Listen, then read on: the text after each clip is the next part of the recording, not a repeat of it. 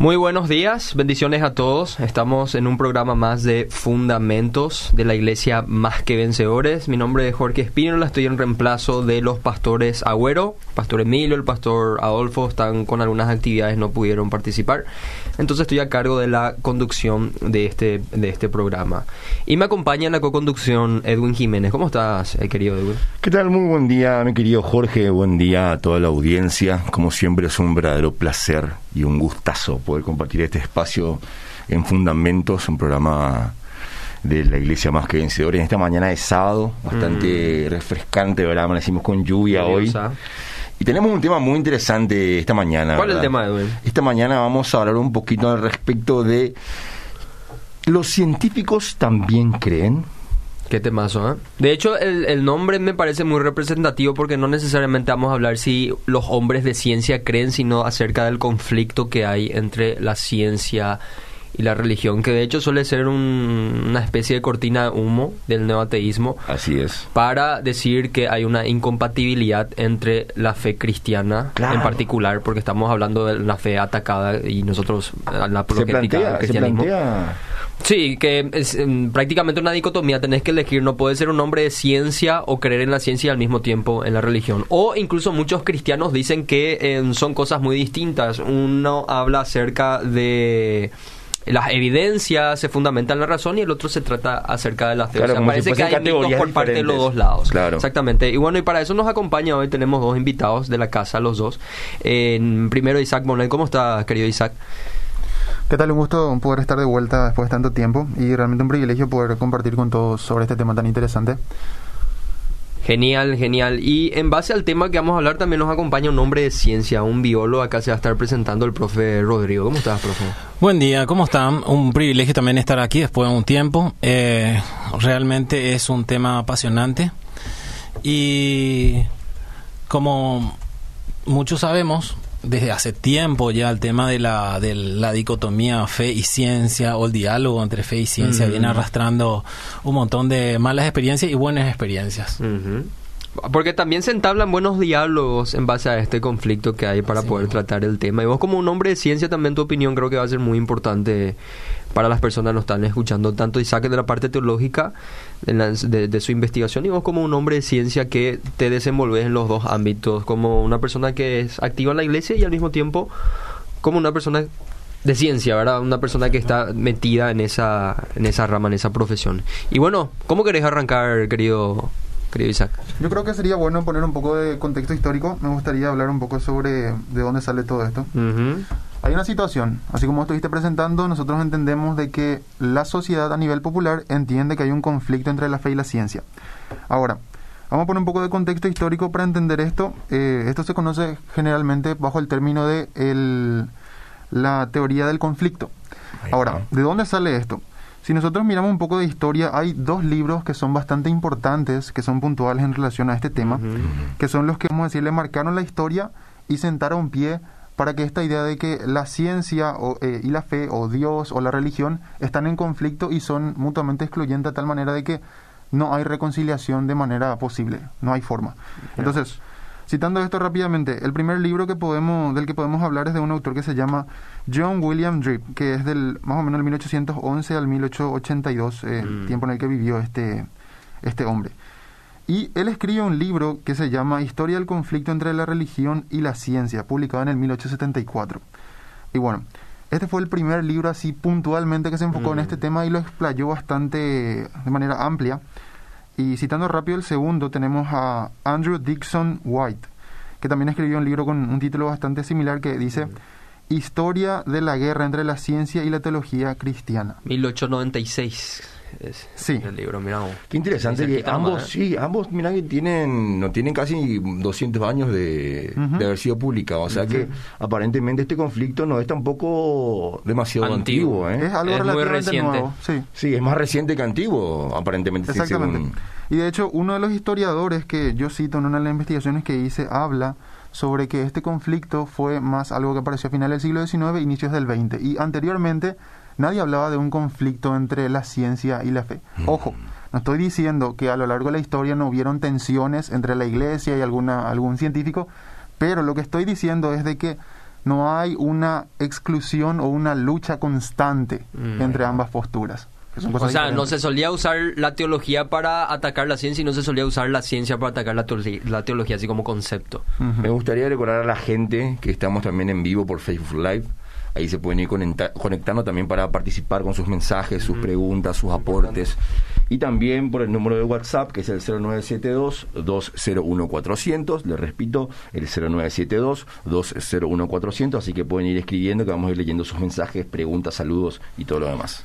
Qué interesante. Yo creo que podemos resumir lo que dijiste, Rodri, que eh, antes de este de, de- de este inicio histórico del, del conflicto, eh, no había un enfrentamiento entre ciencia y fe o ciencia y religión, sino que solamente, como dice el doctor Cray, había malos científicos y malos teólogos.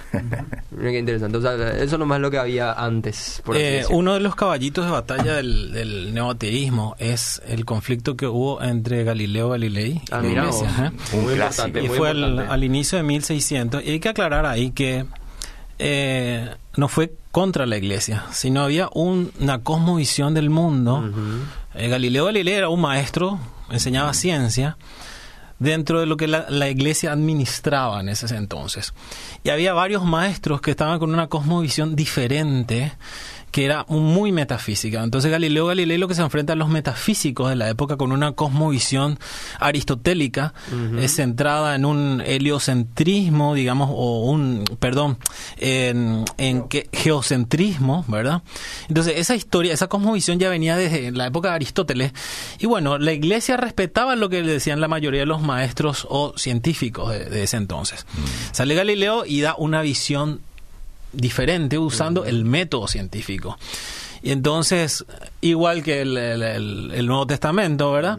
Dicen, bueno, el imperio romano es el que le crucificó a, a Cristo, ¿verdad? No, fue acusado por los fariseos, y en realidad. Y en realidad, eh, Galileo fue acusado por sus propios, su propio entorno de maestros metafísicos, que bueno, dijeron al final que él estaba interpretando la escritura, pero en ningún momento Galileo interpretó las escrituras. Eh, él dio una nueva cosmovisión y bueno, generó una serie de conflictos y una serie de procesos y juicios eso. Pero el, el tema, cómo inició, fue justamente en contra de los metafísicos de ese entonces, que no, no, no aceptaban las verdades nuevas a raíz de los nuevos descubrimientos de los equipos nuevos, como en el caso del telescopio. Ah, Mira qué interesante, o sea, no era tanto con la teología cristiana el conflicto, sino en mm, conceptos filosóficos. Así mismo, nunca en ningún momento Galileo eh, trató de reinterpretar las escrituras. En todo momento él se mantuvo cauto, se mantuvo bastante respetuoso. Inclusive no es tanto así como la, la- la- el nuevo teísmo dice. Eh, fue el mártir de la, de la ciencia, que la iglesia le bajó la caña, le cortó casi, la Inquisición le cortó Claro, la cabeza. No, no, no. terrible. Todo lo contrario. Bueno, sí fue, tuvo un proceso, bueno, y fue muy simpático, porque él escribe una obra donde prácticamente se burla del, del Papa, ¿verdad? Muy simpático, es bueno, y todos leen eso y se publicó y se repartió como agua, eso. Mm. Y bueno, y al final, bueno, él sí eh, eh, da a entender, bueno, que sí fue por vanagloria que escribió eso, porque le daba rabia que no le daban, no le hacían caso. Y bueno, sí tuvo una, una sentencia, bueno, quedarse en su casa. O sea, Cuarentena. fue así, en cuarentena, por decir así. Eh, interesante. Rodri. Añadiendo un poquito a eso, justamente el tema con él fue de que él no sabía ser diplomático. Él, en su escrito, justamente como menciona bien el profe, eh, Diálogo entre dos cosmovisiones, algo así es el nombre de- del libro que él Sí. escribe, y él medio que se burla realmente de las posturas que se estaban manteniendo en ese tiempo, eh, y no trataba de entablar un diálogo en el que él trataba de mantenerse amistoso, sin ofender, sin insultar, sino que eh, incluso en uno de los personajes de su obra, eh, el que no recuerdo bien el nombre, algo de burlón era el nombre incluso del personaje. Simplicio. Ahí está. Simplicio. Exactamente. Eh, una de las, de las peticiones que se le hizo fue de que él tenga en cuenta ciertas ideas y que las considere de manera adecuada, eh, argumentos que se le presentaba en favor de la otra postura. Y él agarra y los pone en boca de este personaje y hace como una especie de mofa de todo en su obra. Entonces, él, mm, y no solamente en este tema, en otros temas también, eh, en un principio no fue lo muy, o sea, fue muy frontal. No fue muy de dialogar y de buscar acuerdos. Entonces, creo que él también no puso mucho de su parte y se ganó enemigos. Con el tiempo creo que ese fue el problema de Lutero, también entre paréntesis, en cuando se dio cuenta que el conflicto venía desde el seno de la Iglesia Católica misma, cosa que a él le sorprendió, empezó a ser agresivo también. Me parece que era muy fácil dejar de ser diplomático cuando no te hacen caso en aquella época. De hecho, en el, en el tiempo en, en de Galileo estaba el tema de la reforma y la contrarreforma, o sea que estaba muy agitado el ambiente Claro. y había un montón de nuevas teorías que saltaban, entonces la iglesia tenía que poner un, un alto, por decir así, bueno, y ese alto a veces era con mano dura. Mira vos. Entonces estos conflictos necesariamente no son tanto con Dios precisamente, sino más bien con la, y la institución organizada de la iglesia, puede ser. Y como, como lo vemos así, ¿no te parece? Sí, así mismo. eh, venía yo pensando eh, sobre la pregunta del tema del, del, del- del día de hoy. Si los científicos pueden llegar a creer. De hecho, para ser científico tenés que conocer. Mm. Pero para conocer, tenés que creer en algo. O sea, tenés que pensar, Claro. tenés que sentir, tenés que querer. Entonces la fe pasa más bien por un sentimiento muy personal. Entonces tenés que tener fe en eso. Los científicos tienen fe en lo que creen, en lo que en la- las evidencias, ¿verdad? Por más que esas verdades en ciencia sean relativas, dentro de lo que es ciencia, las verdades son relativas. ¿Por qué te digo? Bueno, la, la ley de la o el principio de la gravedad no fue que antes de Newton no existía. Ya estaban. Nada más que Newton describió eso. Claro. Claro. Él no inventó la gravedad. No, no, no inventó. Él describe eso. Mm. Y como buen eh, eh, hombre de ciencia y de fe, pues la, la gran mayoría de los científicos de, de- de la antigüedad y la modernidad fueron hombres de, de fe y de ciencia. Eh, Interesante. no se quedó con ese con ese concepto para siempre. Tiempo después viene Albert Einstein y mejora el concepto de, de gravedad. O sea, en realidad la ciencia nos acerca a la verdad. Por eso es que para la ciencia la verdad es relativa. Y hay veces que entra en conflicto con verdades absolutas como son de la fe en Dios o fe en un ser superior. O sea, de repente ent- quiere entrar en conflicto eso. Pero para la ciencia es material. Yo no puedo delimitarle a Dios a, una, a un método, a un modelo hipotético deductivo o a un modelo experimental. Muchos de los ateos también dicen, bueno, eh, no, yo me baso en la ciencia, en el método experimental, dice. Y en realidad no, porque no están en laboratorio. Uno, no están en campo. Jamás hicieron ningún experimento. Y no saben lo que es experimento. En realidad están predicando ellos. Son hombres de fe. ¿eh? Qué bueno, muchos de los ateos, muchos de los ateos son grandes hombres de fe, porque están predicando algo que nunca demostraron. Están predicando. Creen Ah. lo que otros dicen. Claro, Eh, así mismo, creen lo que otros eso dicen. al final. Sí. Muy interesante. está muy bueno. Entonces, hay veces que inclusive los hombres de ciencia dicen, o hace- enseñamos ciencia o predicamos ciencia. Muchas veces predicamos ciencia, somos grandes predicadores de ciencia, pero no somos científicos. Acá nos escribe José González, que- dice, muy sí. buenos días gente, saludos de Conavi 2, Canadá San Rafael Luque. Eh, Dios, gracias por existir. Después dice, buen día, feliz y bendecido sábado, acá con el matecito atento a la programación, Antonio Morel de, de Capieta. Un saludo a la gente que nos escribe, les recuerdo una vez más nuestro número de WhatsApp, el 0972-201-400. Pueden ir escribiéndonos sus preguntas, sus saludos, vamos a ir leyendo también, estamos en vivo por Facebook Live. Muy interesante lo que decías, mi querido, porque entonces con eso nos quedamos que con que la este conflicto entre fe y ciencia, más que nada, es un conflicto aparente, entonces, no es que existe realmente un conflicto como tal, eh, y, y- como eh, aportaba primero eh, Isaac, bien decía que, que, que bueno, eh, el- el- esto no es tampoco algo que fue siempre, sino que es relativamente reciente. Y también tenemos que recordar que, que si miramos la historia en general, eh, este conflicto aún se desvanece más todavía, porque la ciencia moderna nace ¿dónde? En la Europa cristiana medieval, hace unos 700, 800 años. Nace en el seno de una sociedad cristiana. Entonces, es muy interesante recordar también eso. Ahora, agregando a eso que estás diciendo, justamente Alistair McGrath escribe en uno de sus libros que se llama, creo que era Las ciencias de la fe, algo así es el título de su libro, y él habla de que lo que hacen los ateos, por ejemplo Richard Dawkins es uno de los que propone todavía esta idea de la tesis del conflicto, eh, básicamente él afirma de que ellos toman porciones selectivas de la historia Mm. y la cuentan de manera que les conviene. Entonces, eh, no explican todo el contexto. Y el- uno de los ejemplos que bien, ya hablamos es el que estuvo citando ya el profesor en relación a Galileo.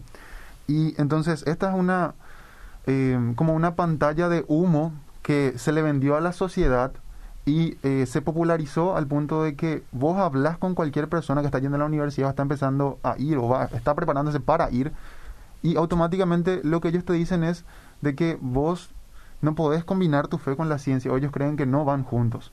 Y de hecho, los pocos que van a la universidad y que siguen manteniendo su fe, la pierden porque muchos de sus profesores le incentivan a dejar de creer. Y eso es lo que quizá podemos hablar, quizá le podemos preguntar al profe que nos cuente un poco su experiencia de cómo es esa relación cuando uno está en el campo científico, si hay realmente tanto ataque o qué experiencia llegaste a tener, profe. Bueno, particularmente, yo estuve en tres universidades. Estudié en la Universidad Nacional de Asunción, en la Facultad de Ciencias Exactas y Naturales. Eh, estuve también haciendo curso en la Universidad de Buenos Aires y en la Universidad Federal de Río Grande do Sul, en Porto Alegre. Eh, la Universidad Federal de Río Grande do Sul prácticamente tiene un 95% de ateísmo. Ah, mira. Bastante, sí.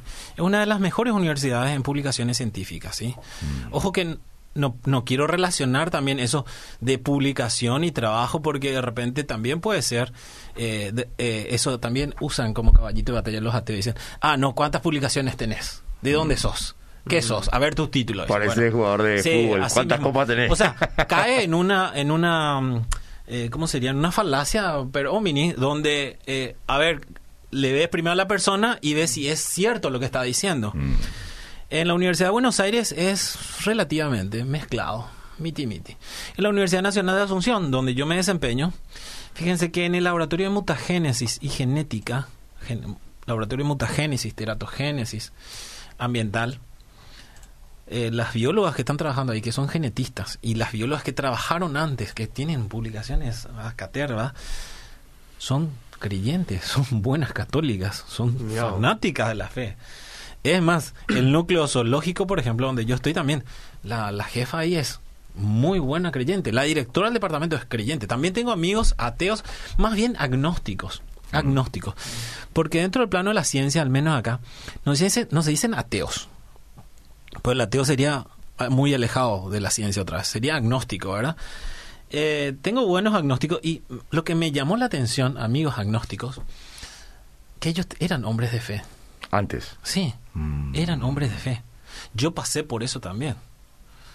Yo tenía una relación muy buena, ahora volví a tener una relación buena con, con el Padre Celestial, pero de esa relación muy buena, fíjense, este un ejemplo, no voy a dar los nombres, ¿verdad? Un hombre de fe de la iglesia evangélica, biólogo, científico. Y llega un momento en que hay un líder religioso o un líder de fe que le da un mal ejemplo, o sea, mete la pata hasta más no poder, mm. hace que esa persona se aleje y se vuelva agnóstico. Por eso dije, la fe es como un don, es algo que uno siente. Y algo o alguien puede sacarte eso. Una circunstancia de la vida puede golpear tu fe terriblemente. Y podés llegar. Entonces, esta, esta persona agnóstica no es agnóstica por la ciencia, es agnóstica por lo que le pasó. Miramos personalmente a mí me pasó eso también. Un tiempo de mi vida también creí ser agnóstico y bueno.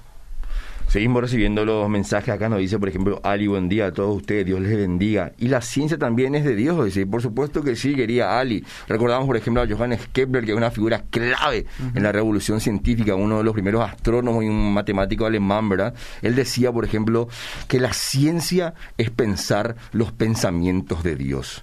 Dios, decía él, puede ser celebrado en la astronomía. O sea que a Dios se le puede celebrar a través de las ciencias. Por supuesto que sí, quería Ali. Acá también tenemos un saludo de Emanuel de San Lorenzo nos escucha. Dice, un capo Isaac, bendiciones. Todos los sábados le trato de escuchar. Acá también el club de fans de Isaac activado está, ¿eh? Tremendo. Seguimos recibiendo su mensaje, gente, envíen, por favor, que les leemos. Acá justamente encontré un mensaje, el mensaje de Bali dice, ¿por qué les molesta tanto que haya ateos? No nos molesta en realidad. Parece que a vos lo que te molesta, por eso escribís de esa forma. Pero bueno. En mensaje de Facebook no hay, Edwin. Hay todavía muy poquitos. Estoy acá mirando. Le escuchamos, gente. Manden sus mensajes. Acá está el profe Rodrigo, está el Isaac para poder responder sus preguntas. ¿Algo más, querido Isaac, que quieras decir? Sí, quiero continuar un poquito hablando de lo que, o sea, complementar lo que está hablando el profe. Eh, justamente el tema es acá de que él habló de que en una de las universidades había como un 95% de mm. ateísmo. Y esto quizás nos choca un poquito, pero vamos a ir a hablar un poco de estadísticas, algunos datos me gustaría dar. A ver. Por ejemplo, la, la estadística más citada por los ateos es la realizada por eh, dos eh, ateos, lastimosamente, se llama Edward Larson y Larry Whitman. Su estadística dice que el 93% de de, de la comunidad científica es atea y que solamente el 7% tiene una fe. Entonces, el punto acá es que este dato a nosotros nos puede alarmar, nos puede hacer pensar y decir, bueno, che, pero legalmente entonces hay una correlación entre la no creencia en Dios y el ser científico. Si me está diciendo que prácticamente el 95% de la comunidad científica no cree, entonces alguna correlación debe haber, uno puede decir. Ahora, vamos a profundizar un poquito. Hay más investigación, esta no es la única, pero esta es la más citada por los ateos. Y es por lo que, porque es la que más le gusta, porque más le conviene. Claro. Ahora, vamos a ir a otros, otros datos. Por ejemplo, la primera investigación que se realizó en relación a esto fue la de eh, James Leuba en el 1914. Él tomó aproximadamente unos mil científicos y hizo una encuesta en dos partes. Primero le encuestó a estos mil científicos y salió que el 58% de ellos era incrédulo y el 42% era creyente. Ah, mira. Ahora cambiaron bastante los números. Ahora, esto fue en el 1914. Él, dos años después, eh, perdón, 20 años después, realiza otra vez este experimento. Y los datos fueron un poco diferentes. El 70% salió como incrédulo y el 30% salió como creyentes. Ahora nosotros podemos seguir por la realidad es que hay muchos datos estadísticos y el, en el 1998 se volvió a repetir, otro grupo de científicos retomó este, este experimento que fue realizado por Lewa, el mismo mecanismo, y lo volvió a repetir en dos etapas. Y esto, entonces, ya es mucho más cercano, del 1998, estamos hablando de unos 24 años atrás, aproximadamente, 23. Entonces, los datos fueron los siguientes. 60% salió incrédulo y el 39% salió creyente. ¿Qué yo quiero decir con esto? De que básicamente en los últimos 100 años, desde el primer experimento de Leuba en el 1914 a este experimento en el 1998 de las encuestas realizadas, prácticamente no varió nada. 40% de la comunidad científica permaneció como creyentes. Pregunta, ¿qué hacemos entonces con eso, ese dato estadístico anterior que citan tanto los ateos del 93% de, de, ate- de no creyentes y 7% de creyentes? El tema es el siguiente. Esta encuesta fue realizada en la Academia Nacional de Ciencias de los Estados Unidos. Nosotros tenemos varias preguntas que hacernos. Uno, ¿realmente este grupo al que se le encuestó representa toda la comunidad científica a nivel global? O sea, ¿el dato estadístico que salga de esta, de esta encuesta representa de manera global el pensamiento científico o es un, algo particular de esta universidad?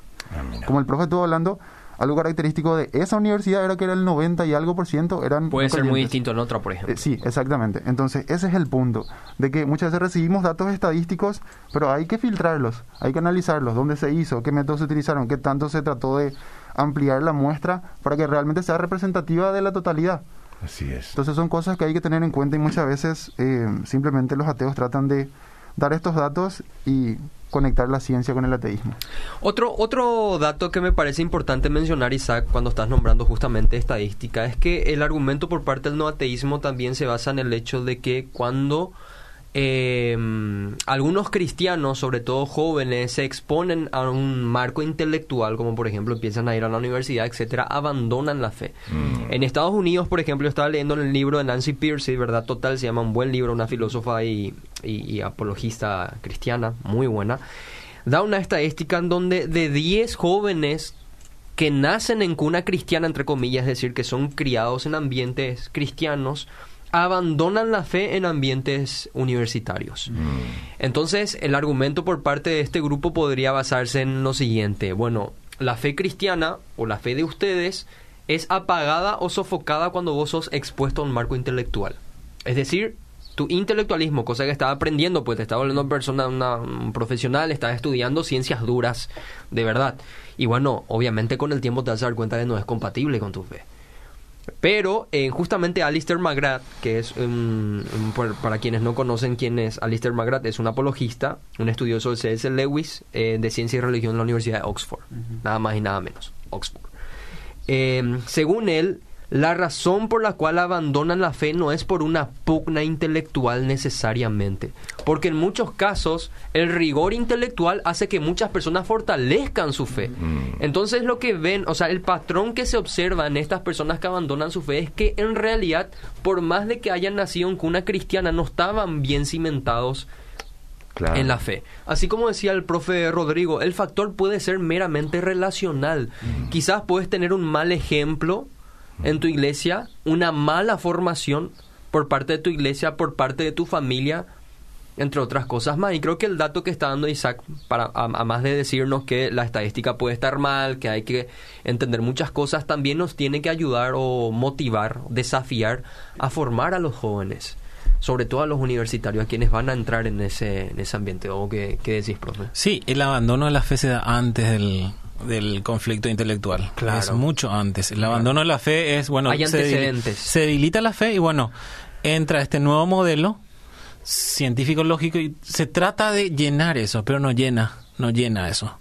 Entonces, pero el abandono de la creencia o de la fe o de la espiritualidad se da mucho antes de, ese, de esa entrada. Incluso yo conozco personas que eh, fueron universitarios, incluso eh, conocidos míos de la Facultad de Filosofía, el Rodri seguramente le conoce a algunos, que hoy abiertamente dicen, después de haber sido personas cristianas, entre comillas, abiertamente dicen que ya no creen justamente por la formación que están recibiendo.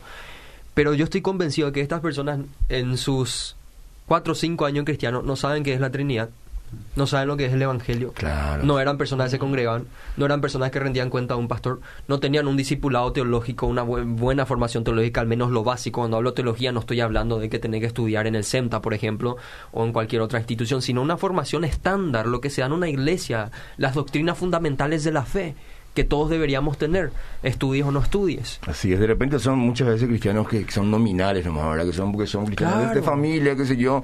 Nunca realmente tuvieron una base suficientemente sólida que aguantara los golpes. Ahora voy a seguir leyendo algunos mensajes. Dice acá, Carlos desde Limpio, dice, hola, buen día. La película El caso de Cristo es muy, Muy buena, buena. para entender a los ateos y ver qué pasa cuando la verdad, cuando de verdad investigas y aceptas las consecuencias, aunque pierdas. Pero la mayoría no investiga para aceptar, sino para discutir. Buen día, Eires, escuchando el programa, muchas gracias. También dice, buen bendecido día, gracias, gracia y paz a vosotros, Dios el Padre y nuestro Señor Jesucristo. Muy bien, acá también en Facebook nos escribe Ángela Barreto, dice buenísimo el tema, Dios les bendiga. Vali sigue escribiéndonos, dice cuándo suben este programa a Spotify. Eh, Se tiene que actualizar se tiene que actualizar, estamos pero- viendo eso. Sí. Mira, eh, eh, ah, pero se queda en la página de, de Radio Beira igual. El video, sí, de fundamentos pueden encontrar. Y, y si tenés duda, mi querida Vali, no sé si sos hombre o mujer, porque Vali no sé nombre de quién es. Pero puedes contactarnos también nosotros en Gracia y Verdad. Somos parte del Ministerio de Gracia y Verdad, Jorge y yo. Eh, si tenés dudas o cuestionamientos sobre la fe, con muchísimo gusto vamos a tratar de responderte todas las preguntas que tengas. También nos escribe Sonia Villalba, dice Purete el programa, muy interesante. Muchas bendiciones, Alejandro. Y Sonia le saluda desde Capiatá, María Elena, y saludos desde Itagua, me encanta el programa, no me pierdo. Si pierdo, no, no, Dios es el eh, si, si pierdo fuerza, bendiciones, Dios es el ganador de punta a punta. Ah, las pintas, así es. Vida Álvarez dice, hola chicos, bendiciones, pregunta, ¿cómo podemos refutar la te- las teorías de los ateos? Ejemplo, cuando ellos se agarran de versículos de la Biblia también, pregunta. Mira, muy interesante. Beta Vera dice, buen día. Lastimosamente los ateos no entienden ni de ciencia ni de Dios, aunque quieran explicar su ateísmo con la vivencia. Muy interesante.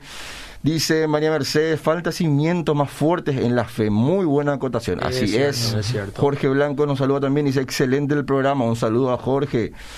Y así.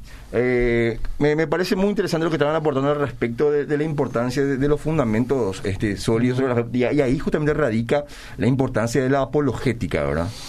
Por eso quiero cambiar un poquito el, el- el panorama y te lanzo una pregunta, Jorge. ¿Vos sos un hombre de ciencia? Sí, sos. Y usás el método científico, Jorge. ¿Sabes por qué? A ver. Porque... Me hace sentir bien ya eso. ¿no? Sí, ¿sabes por qué? Muchas veces decimos, bueno, los hombres de ciencia tienen fe, pero ¿y los hombres de fe usan ciencia? Mira y usamos. ¿Sabes por qué? Porque no cualquiera va a venir a decirte a vos, Jorge, ¿sabes qué? Abrí la Biblia y este versículo me está diciendo tal cosa y este significa tal cosa. Por ejemplo, todo lo puedo en Cristo que me fortalece. Mm. Y me voy a ir a reventarle a medio mundo porque todo lo puedo. Bueno, entonces, para interpretar la, la palabra, las escrituras, se usa ciencia. Uno. Y segundo, cuando alguien viene y te habla así, uno entra en duda porque el propio Espíritu Santo te da ese, esa convicción y te da esa, ese discernimiento. Y la duda que te puede generar otra persona, el Espíritu Santo te puede iluminar, te puede decir, no, es así. Para eso uno tiene que tener lectura bíblica, tiene que tener conexión con el Altísimo. Totalmente. Y usar justamente la ciencia, la hermenéutica. Justamente hace poco vos escribiste algo que las escrituras se interpretan, tienen una sola interpretación, ¿verdad? Claro. Y es a través de una ciencia hermenéutica. Y justamente en eso suelen caer muchos grupos de no creyentes para no usar siempre la misma palabra, ateísmo, ateísmo, no creyentes, que toman textos bíblicos aislados, sin sacando del, conte- del contexto social, cultural, histórico, y traen a su propia interpretación. Así. Y bueno, muchos de los creyentes también no usamos ciencia, muchos de los que estamos en la fe no usamos ciencia, y por eso que hay una diversificación de credos y de fe, ¿verdad? Y hay un montón de iglesias y un montón de, bueno, vino el profeta tanto, dice, y eh, te va a leer las escrituras como si te está leyendo las cartas, ¿verdad? Entonces, también deberíamos usar ciencia nosotros, y tenemos que usar métodos de ciencia para inter- interpretar las escrituras. Así no cualquiera viene, bueno, y te dice, te abro la Biblia y está así. Entonces son- debemos de ser hombres de ciencia también. Claro. Incluso para algo más particular, la Iglesia Católica, que me parece muy bien lo que hace al respecto, es que ellos pasan por filtros de rigor científico cuando se habla de milagros, por ejemplo. Ellos no van a llamar milagro a cualquier cosa. Nosotros los protestantes, sobre todo ciertas corrientes, cualquier cosa es milagro. Sí. Y en realidad son procesos naturales. Hay una mala teología en cuanto a los milagros, por ejemplo, ahora. Y eso me parece muy interesante de cómo la ciencia puede ayudar a la fe, que sería la discusión en cuanto a la inflexión que hay entre ciencia. Yo se le usé una frase que, eh, por ejemplo, el tema de la pandemia y todo lo demás. Eh, por fe estoy esperando lo mejor, claro. pero por ciencia me preparo para lo peor. Mm. Mira vos. Sí, así es. O sea, uno se, bueno. uno espera lo mejor, pero siempre tiene que estar preparado para lo peor. Y bueno, tenés que usar fe y tenés que usar ciencia. Tenés que estar preparado en ambos, en ambos sentidos. Tanto para ser un buen hombre de fe, usar la ciencia. Así como para ser un buen hombre de ciencia, tú tenés que tener fe en tu trabajo. Así no es. que se arranca nomás, yo creo tal cosa y es, no, yo pienso que es así, y empezás a hacer hipótesis nulas, empezás a- siempre empieza por la fe. La ciencia siempre empieza por la fe, increíblemente. Y la fe es contrastada y demostrada justamente por métodos de ciencia que nos dan una interpretación real de la Biblia, una interpretación que se acerca más a la verdad. Claro. Es que muy interesante es cuando una persona no creyente quiere utilizar la Biblia en contra del cristiano. Porque, como bien decías, ¿verdad? Toma tan arbitrariamente versículos de aquí para allá.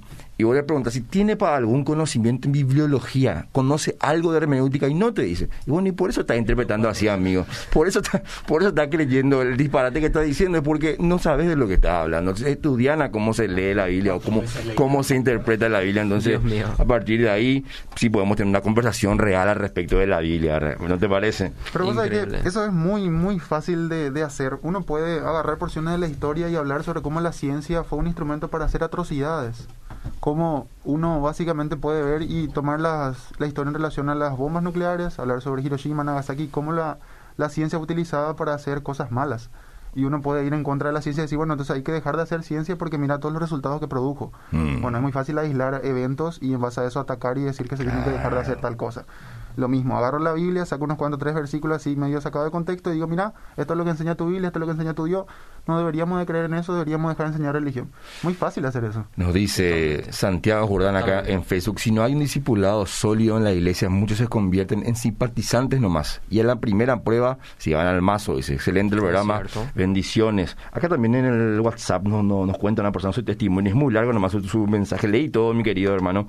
Y nos cuenta también que él, que él pasó por algo así en su iglesia, ¿verdad? Que por una metida de pata del pastor, él terminó herido y, y se aleja de Dios y renegó su fe, ¿verdad? Pero que con el tiempo él fue sanando su corazón y finalmente acercándose a Dios. Así que gloria a Dios por eso, mi querido, y que, que nos encanta saber que este programa es de bendición para vos. También nos dice A ver, un poco, buen día, buen día, está súper el programa muy interesante, falta un poco más de fe. Y el siguiente saludos desde Cabañas, KQP. Bendiciones, hermanos. Dice, excelente el programa. Una consulta. ¿Es necesario tratar de convencer a los ateos? Muy interesante pregunta. ¿Es necesario tratar de convencer a los ateos? Dice, cuando los griegos pidieron señales o pruebas a Jesús, él les dijo, ninguna señal les será dada porque sin fe es imposible agradar a Dios. Ellos deliberadamente se niegan, niegan la existencia de Dios. Dice, gracias, Andrés desde Ita. Entonces, esta pregunta, muy interesante. ¿Es necesario convencer a los ateos?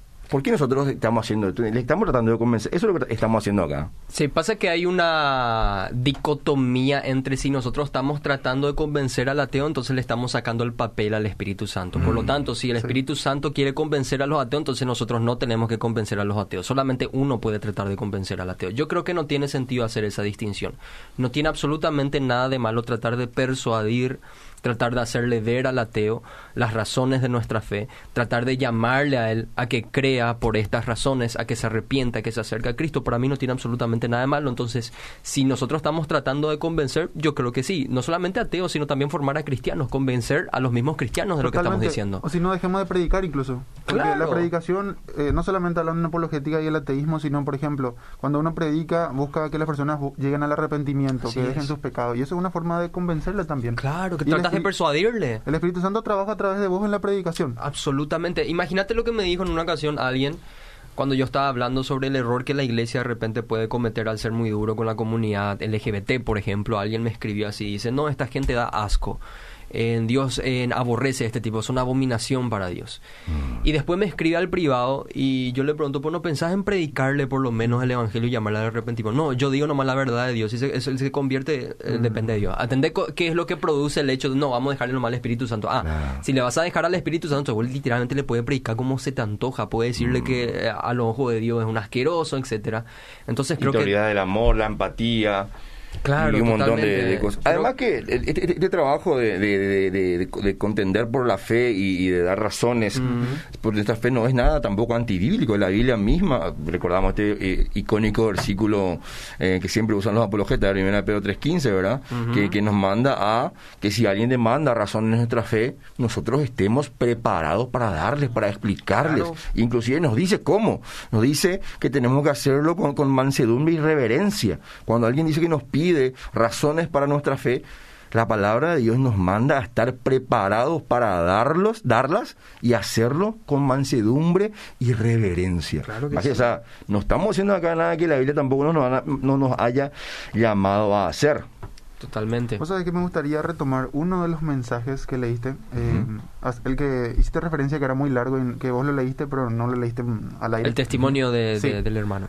Sí. Eh, y eso quiero conectar con lo que estaba hablando el profe eh, muchas personas dejan la fe, pero la realidad es que la mayoría de las personas que dudan o dejan la fe no es por motivos racionales. Mm. De hecho, son motivos emocionales, son motivos sociales, puede ser presión de grupo, puede ser eh, en la universidad un profesor que te incita o simplemente un grupo que eh, vos sentís que no sos popular, no puedes compartir con ellos. ¿Por qué? Porque ellos te rechazan por tu fe. Y entonces vos como que vas tomando vergüenza de tu creencia y poco a poco vas disociándote de ella al punto que vos te vas enfriando sin darte cuenta y ya dejaste de creer, ya no te interesa más, no te queremos ir a la iglesia, no queremos hablar de Jesús. Entonces, Totalmente. No son motivos intelectuales. Es cierto, la universidad muchas veces incentiva que la gente deje su fe, pero vamos a analizar cuáles son las, las razones por las que están dejando su fe. Son motivos intelectuales, se presentan razones para decir, ah, mira, pues yo creo que Dios no existe. Esta argumentación que me presentó mi profesor es convincente. Usualmente no es solamente eso. Incluso el doctor Donald Carson, que es un teólogo de la Universidad de Cambridge, agrega otra, otra tercera razón por la cual las personas abandonan la fe y él dice por decisiones morales, dice. También. Por ejemplo, él habla de una, un cristiano que empezó bien, pero empezó a ser indisciplinado en sus labores de discipulado. Se dejó de congregar, dejó de tener una devoción sincera con Dios. Mm. era un hombre casado y de repente le empezó a mirar con otro ojo a su secretaria. Después mm. ya se fueron a un motel, hicieron lo que no tenían que hacer y con el tiempo va a decir, en realidad parece que yo no creo en toda esta cosa religiosa. En realidad, lo que estamos viendo en este, en este tipo de ejemplos, porque yo conozco muchas personas que inmediatamente abandonan la fe, se corrompen como ningún otro. Hablan mm. como nunca pensé que hablarían, se visten como nunca pensé que se vestirían, andan en lugares donde nunca pensé que andarían, etcétera. Realmente sorprende y vos te das cuenta que parece que es es debido a decisiones morales nomás. En la duda, entre comillas, que hizo que abandone la fe se convirtió en un justificativo para pecar nomás después de todo. Por eso creo que Santiago en su epístola habla de que la fe además de ser una convicción y un don de Dios también es un compromiso. Yo le creo a Jesús, confío en Él, por eso voy a resistir esto. Por eso Santiago conectaba la fe con las obras, porque las obras eran evidencia de un verdadero compromiso, un compromiso entero, una fe viva, decía, dicen los comentaristas. Acá en el Facebook nos dice José, a ver, la ciencia es la herramienta obtenida para estudiar metódicamente la creación. Mm. Manuela le dice, prendido el programa, muy buena la programación, dice Eustacio Segovia. César Duarte dice, la ciencia nunca puede opacar la fe.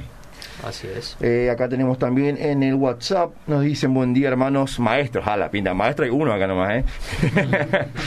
Dice, disculpen con todo respeto, yo, yo lo veo de la siguiente manera. El ateo agnóstico en su efecto es un rebelde sin causa. Y el fanático religioso es un rebelde con causa. Son mi fanatismo. Y saludos cordiales y bendiciones. Qué interesante. Nos dice acá otra persona, buen día sobre el programa. Yo creo que si alguien ama de verdad a Dios, no va a dejar su fe por nada ni por nadie. Bendiciones, Vicky, soy de Areguá. También nos escribe, acá bendecido día, buen día. A todos ustedes y a su ministerio. Mi hijo se volvió agnóstico porque según él, Dios no existe porque su padre no volvió con nosotros a pesar de haberle pedido Ahí mucho. está. Ah, El mira ejemplo estaba dando el profe Isaac. Es motivo relacional. Claro, algo más emocional que racional, ¿verdad? no tiene Claro. tanto que ver con el intelecto, sino con el corazón. Por eso es necesario lo que el doctor Cry dice, una apologética pastoral Mm. para este tipo de cosas. Algo más cercano, algo más personal, un discipulado técnicamente. Así es. ¿Profe? Eh, volviendo un poco al tema del, del ejemplo, ser ejemplo, ¿verdad? Ujú. ¿Cómo yo le...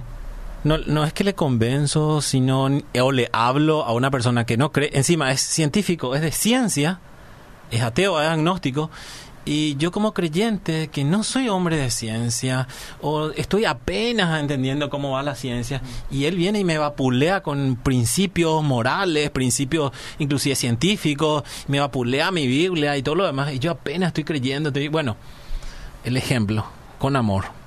El ejemplo es, vale más que mil palabras. O sea, tolerancia, amor, eh, ay- ayuda y no tratar de convencer muchas veces.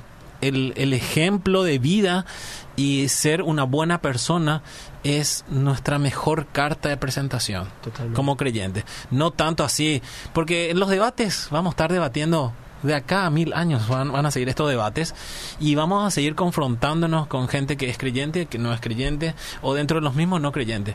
Pero el ejemplo de vida va a marcar la diferencia. Ahí va a marcar. Ah, no. A ese yo lo escucho porque mira cómo, cómo, cómo es su vida. Mira, es impecable.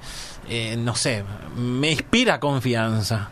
O sea, dar ejemplo de vida y ser buenos cristianos. Y pasa todo por la... Hay un hilo conductor que está en todas las escrituras. Desde el Génesis hasta el Apocalipsis hay un hilo conductor que es el amor a Dios. El amor y el amor como mandamiento.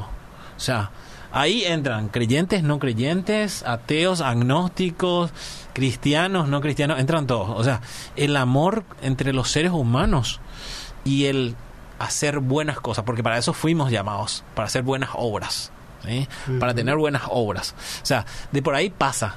Porque yo puedo tener toda la predicación, como dice Corintios 13, dice, puedo hablar toda, tener toda ciencia, tener todas las lenguas angelicales, ¿verdad?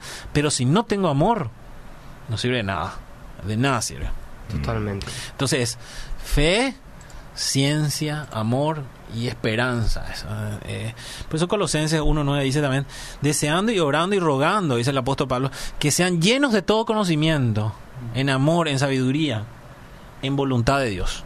O sea, pasa por ahí en que nosotros, ¿cómo le convencemos? Nosotros no le vamos a convencer. Así el es. Espíritu Santo le va a convencer. Claro. Las situaciones de la vida, cuando está más necesitado, un, un, un ateo una vez me dijo, eh, bueno, yo no creo en Dios, ¿qué va a pasar después? ¿Qué pasa? Muero y listo, terminó.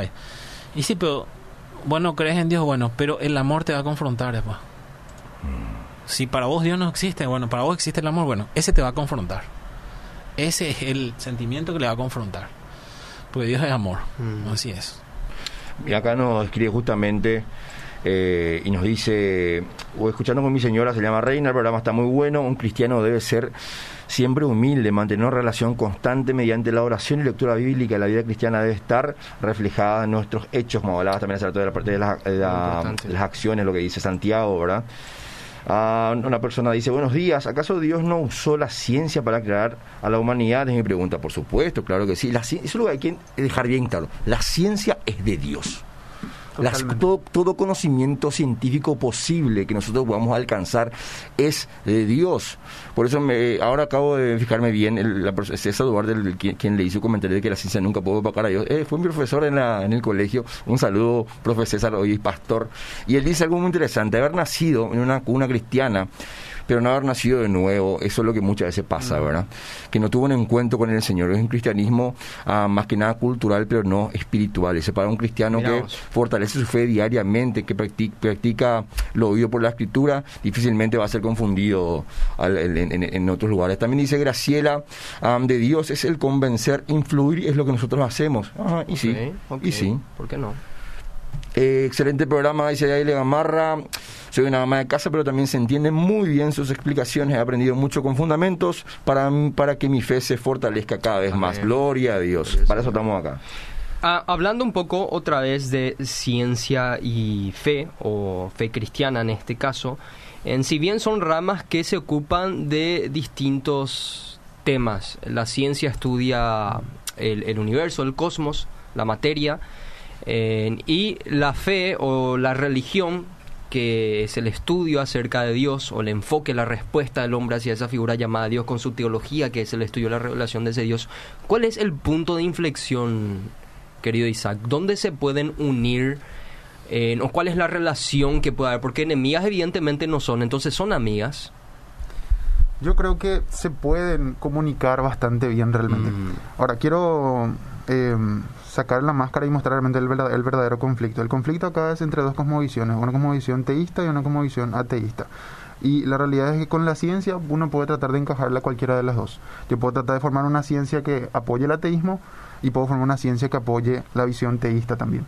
Entonces acá el problema no es entre fe y ciencia realmente. El problema es entre la gente que cree que puede existir Dios o espíritus o la inmortalidad y gente que dice que solamente existe la materia o solamente existe la problema de cosmovisión sería en este caso. Entonces es ese materialismo, ese eh, naturalismo intrínseco que muchos científicos dicen que la ciencia apoya y bueno, realmente no es tan así. Entonces, si nosotros somos conscientes de que esa, esas ideas son más filosóficas que científicas, vamos a entender de que si nosotros podemos dejar eso a un lado, no hay realmente por qué encontrar un conflicto entre la fe y la ciencia.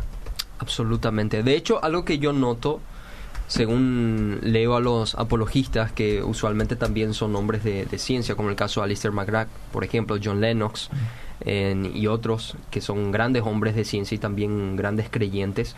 El caso de Francis Collins, por ejemplo, el pastor Emilio estuvo hablando el jueves, el padre del genoma humano. creo que un punto de inflexión podría ser, por ejemplo, que solamente una cosmovisión cristiana, teísta cristiana, puede proporcionar un, una tierra fértil para que la mm. ciencia pueda florecer. Solamente la cosmovisión cristiana. ¿Por qué?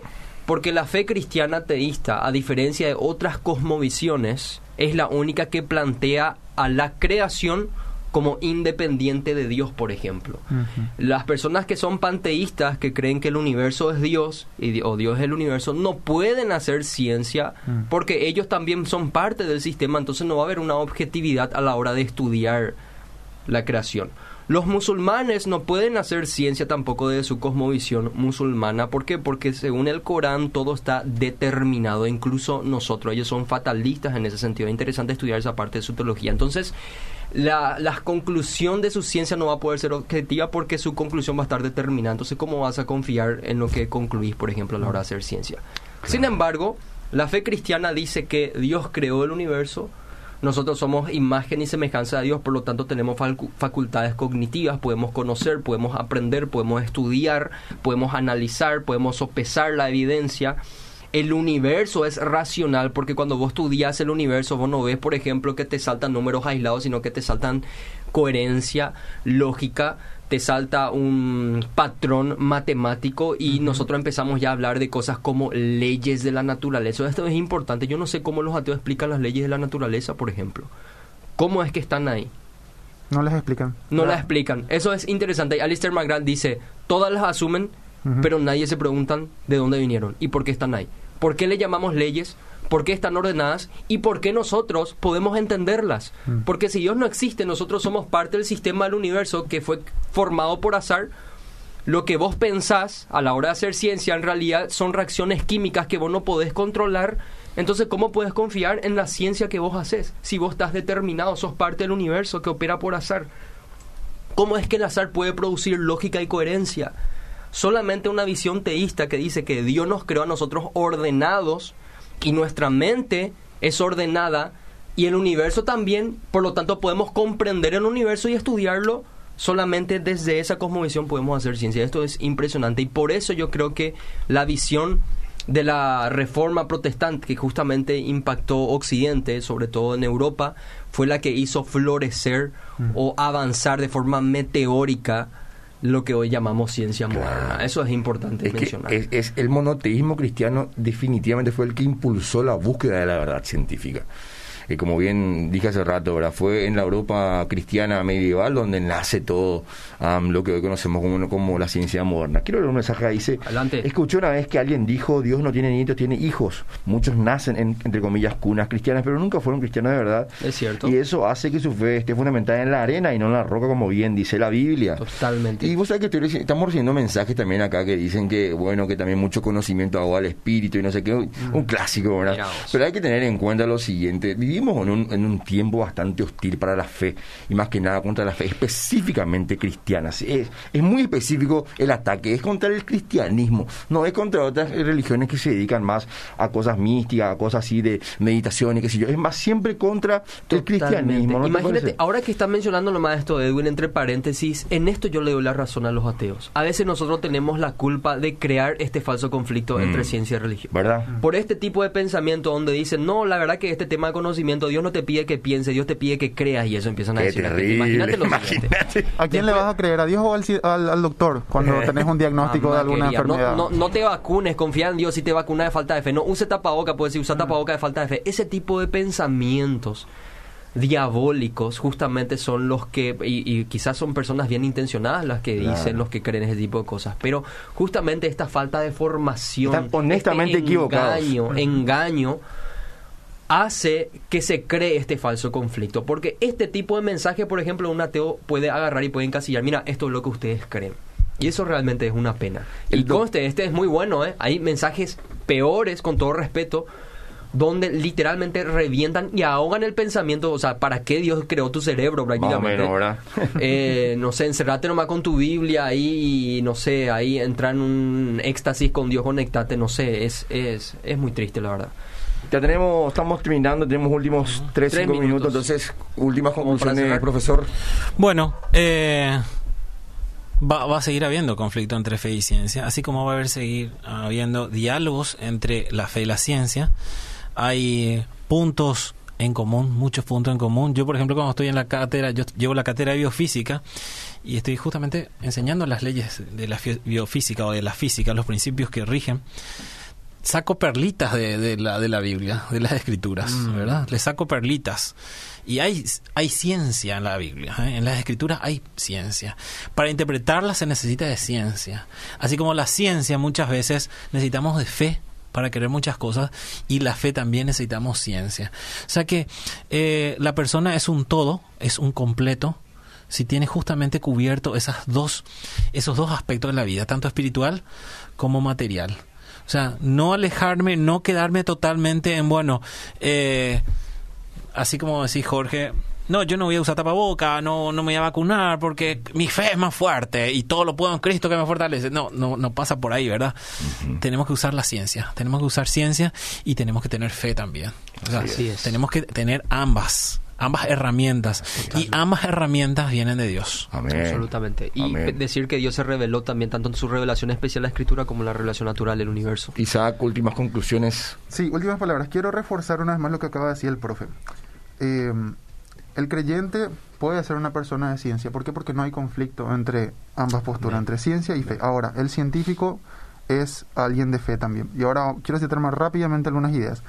Él tiene que creer que la, el exterior, eh, lo que está, todo lo que está externo a sí mismo es una realidad que en, en verdad existe, no es una ilusión, no es algo inventado por su cerebro, no es una tipo Matrix. Y eso no puede probar, por ejemplo, Sí. tiene que creer nomás. Exactamente. Él tiene que confiar en su capacidad intelectual, en su razonamiento y en que eh, la realidad es constante. O sea, que yo hago un experimento, eh, sale un resultado y después hago el mismo experimento X tiempo después y no va a salir otro resultado. Entonces, hay ciertas cosas que él tiene que aceptar de facto, que son los fundamentos de la fe, de la ciencia, perdón, y son más filosóficos y él no los puede probar. Entonces, él es también una persona de fe. Y eso es lo que los ateos tienen que entender. No hay acá una dicotomía. El científico cree y el creyente puede ser también científico. Qué interesante. En pocas palabras, ellos no son dueños de su enfoque epistemológico. Es bueno, entonces vamos a hablar. Así eso se- vamos a profundizar. No se asusten por el concepto. Vamos a profundizar y vamos a pasar artículos en Gracia, ¿verdad? Edwin, para sí, cerrar. Para cerrar, quiero cerrar con esta frase espectacular de Francis Collins, el médico, el, que, el padre del el gen- genoma humano, médico genetista, físico-químico, dice, es tiempo de llamar a una tregua en esta guerra entre la ciencia y el espíritu. Dios no amenaza la ciencia, la mejora. Dios no es amenazado por la ciencia, Él la hizo posible. Gloria al Señor. Amén. Que el Señor les bendiga, gente. Nos encontramos el próximo sábado, si Dios quiere. Chao. Chau, chau.